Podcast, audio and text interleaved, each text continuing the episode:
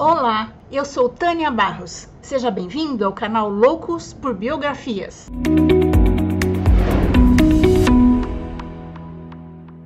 Hoje vamos conhecer um pouco da vida e da obra do escritor Júlio Verne. Ele é considerado por muitos o criador da ficção científica. Verne é um dos grandes gênios da literatura e um dos escritores mais inspiradores e visionários da história. Em seus livros, ele previu muitas tecnologias que se tornaram realidade no século XX, como submarinos, roupas de mergulho, helicóptero, foguetes e viagens espaciais. Chegou a dizer: um dia vamos visitar a Lua e planetas com a mesma facilidade com que se vai, nos dias de hoje, de Liverpool a Nova York. Ele era um ávido viajante e explorador viajou extensivamente pela Europa, Ásia e América do Norte, e muitas de suas histórias foram inspiradas em suas próprias aventuras. Jules Gabriel Verne nasceu no dia 8 de fevereiro de 1828, na cidade de Nantes, na França. Era o filho mais velho de Pierre Verne,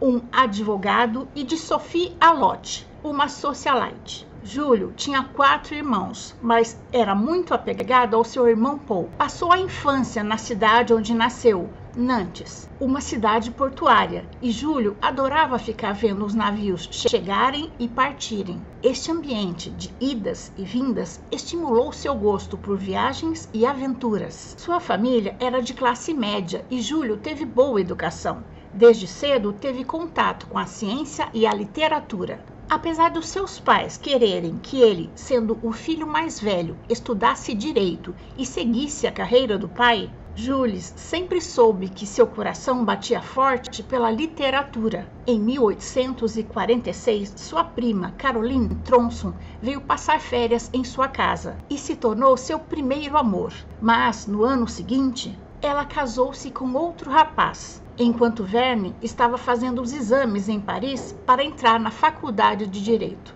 Ele ficou arrasado. Morando em Paris como estudante de direito, ele também participava da vida boêmia da cidade, onde se encontravam os grandes artistas e escritores. Verne ficou fascinado ao conhecer os grandes escritores Alexandre Dumas e Victor Hugo. Isso o fez ficar ainda mais interessado pela literatura e pela dramaturgia. Formou-se em direito, como queriam seus pais, mas não quis seguir carreira. Resolveu ficar em Paris e seguir seu sonho de tornar-se um escritor.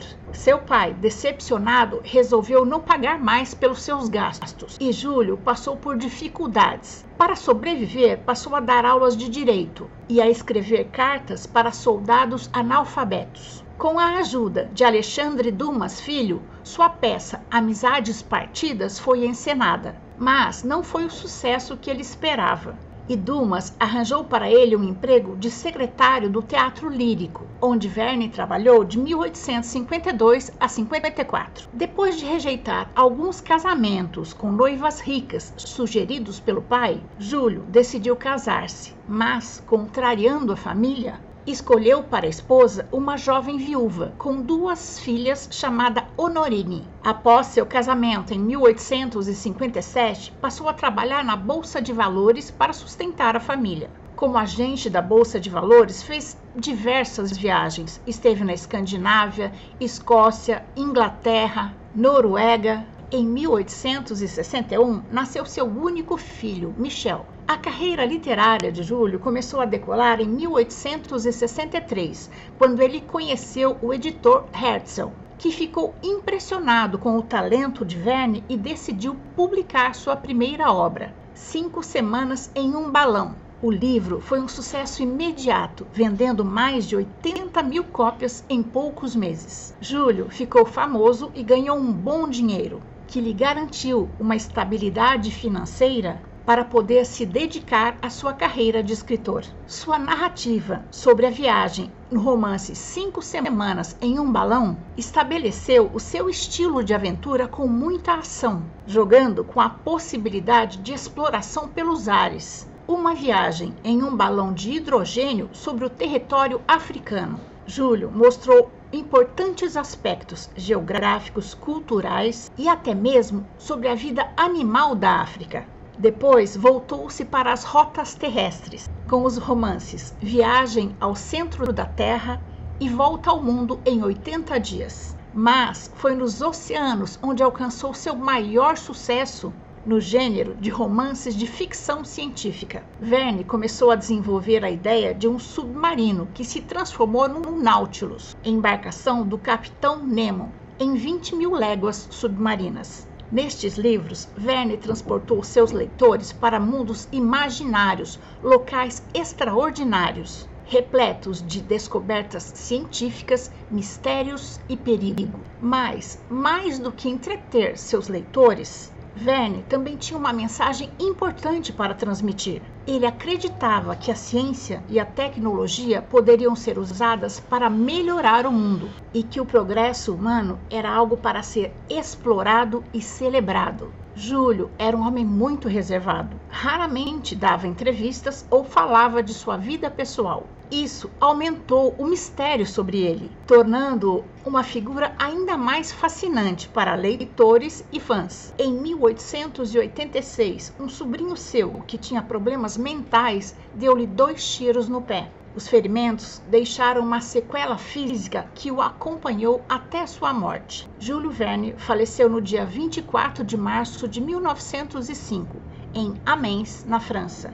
Ele estava com 77 anos. Os romances de Verne, mais de um século depois de sua morte, continuam a inspirar e encantar pessoas de todas as idades e culturas. Seus livros foram traduzidos para dezenas de idiomas. E essa é a nossa história de hoje. Se você gostou, faça seu comentário, deixe seu joinha, compartilhe esse conhecimento com seus amigos. Mas antes de terminar, eu quero muito agradecer aos apoiadores deste canal. E se você também quiser apoiar o canal, pode ser pelo Catarse ou pelo YouTube, pelo botão Valeu, onde você doa apenas uma vez, ou se tornando membro do canal, onde você doa a partir de R$ reais mensais. É isso aí, pessoal. Encontro vocês na próxima história. Até lá!